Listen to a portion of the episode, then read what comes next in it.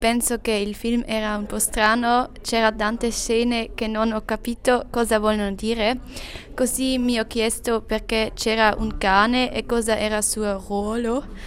Anche il telefonino che è rotto e funzionava esattamente così lungo come il video mi pareva un po' strano e alla fine mi ho chiesto cosa fanno con l'uomo ferito, lo portano all'ospedale o cosa fanno? E perché non hanno chiamato un'ambulanza?